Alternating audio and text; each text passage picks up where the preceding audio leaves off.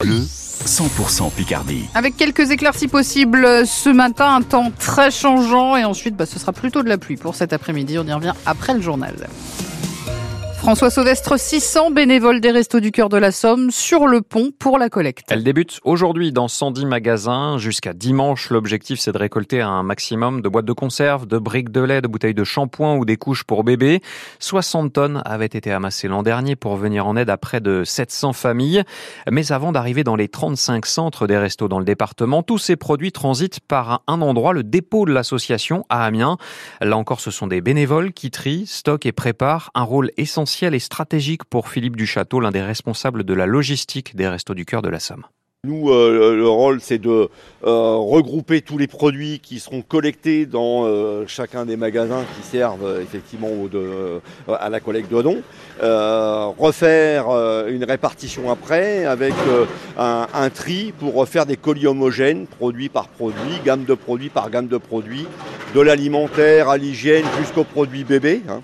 Euh, c'est euh, tous les magasins euh, du, de, de, la Miennois qui vont servir effectivement à la collecte avec tous nos bénévoles. Et puis ici, on va centraliser tous les dons de manière à pouvoir les retrier et repréparer nos stocks pour tout cet été ou donner au Resto du Cœur la carte des magasins de la Somme qui participent à la collecte et sur francebleu.fr. Fini les moins 70, moins 80% sur les gels douches ou la lessive. La loi qui encadre les promotions commerciales dans les rayons des supermarchés s'applique désormais aux produits non alimentaires. Les ristournes au-delà de 34% sont interdites pour rééquilibrer le rapport de force entre fournisseurs et distributeurs. C'est en fait l'un des nombreux changements du 1er mars. Ce qui bouge également, c'est le prix de certaines cigarettes à plus 50 à 75 centimes en moyenne en France. Un paquet coûte désormais 12 euros. Et si mars débute, c'est donc que février se termine et sur un constat plutôt alarmant, l'hiver est doux en France, trop doux, preuve supplémentaire du réchauffement climatique. Certains relevés de température sont clairement anormaux, plus de 20 degrés dans l'Hérault par exemple, jusqu'à 14 ou 15 certains après-midi en Picardie. Cyril Ardo, en termes de chaleur, février 2024 n'est pas passé loin du record. Avec 3,6 degrés en moyenne au-dessus des normales saisonnières, le mois de février a été en France le deuxième plus chaud de l'histoire, juste derrière février 90 et c'est 4 degrés au-dessus des normales. Signe du réchauffement climatique, les indicateurs inquiétants s'enchaînent. Seuls les hivers 2020 et 2016 ont été plus chauds que celui-ci. C'est même l'hiver le plus chaud jamais enregistré en Alsace et la France n'a pas retrouvé de normales saisonnières depuis plus de deux ans. Au niveau mondial aussi, les indicateurs s'emballent. Janvier a été le huitième mois de suite à être le plus chaud jamais enregistré.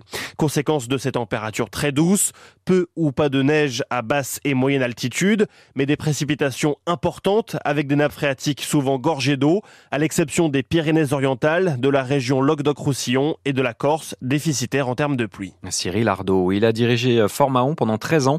L'ancien maire de la station balnéaire de la côte Picarde, Jean-Claude Vanicat, vient de mourir. Il avait 86 ans. C'est pendant euh, ses deux mandats entre 1995 et 2008 que la commune a décroché ses premiers pavillons bleus. Le label récompense euh, notamment la qualité des eaux de baignade ou encore le tourisme durable. France Bleu Picard 17h33, la saison de chasse est en partie terminée dans la Somme. Fini la traque de la plupart des gibiers, le lapin, le chevreuil, pas le sanglier. Là, le calendrier va s'arrêter dans un mois.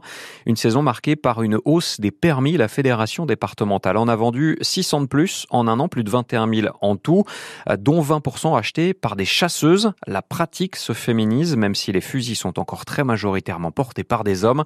Juliette Le Sieur, 29 ans, habitante de Namps-Ménil au sud-ouest d'Amiens, a sauté le pas et entrer dans cet univers très masculin ne l'a finalement pas trop dérangé. Je crois que bah, justement ils sont aussi contents qu'il y ait des femmes qui puissent se joindre au groupe. Et euh, bon après moi je chasse avec des personnes qui me connaissent depuis toute petite et qui m'ont vu accompagner. Donc euh, je sais pas si si on peut vraiment comparer, mais mais quand même, les gens sont agréablement surpris et ça ouvre aussi à la discussion de pouvoir être une femme euh, chasseuse. Euh, voilà, on va, on va aborder la question, on en parler ensemble, donc ça, ça ouvre à du contact. C'était un milieu qui était très masculin et euh, pourquoi pas, en fait, rien n'empêche une femme de, de pouvoir chasser, donc c'est sympa. Et à l'avenir, se dire qu'on va être plus nombreuses et pouvoir croiser la route d'autres femmes à la chasse, ce sera sympa aussi. Une affiche décisive pour boucler la longue, très longue saison régulière de Ligue Magnus de hockey sur glace. 44e match ce soir. Amiens se déplace à Marseille, coup d'envoi 20h15. L'enjeu pour les Gothiques, c'est de garder la cinquième place pour un quart de finale de play-off plus abordable. Et puis c'est à suivre. Dans Picardie Sport, Amiens joue sa survie en probé de tennis de table. L'ASTT doit gagner un double duel contre les Normands de Saint-Pierre-les-Elbeuf. Match aller ce soir à 19h30, salle la Baume.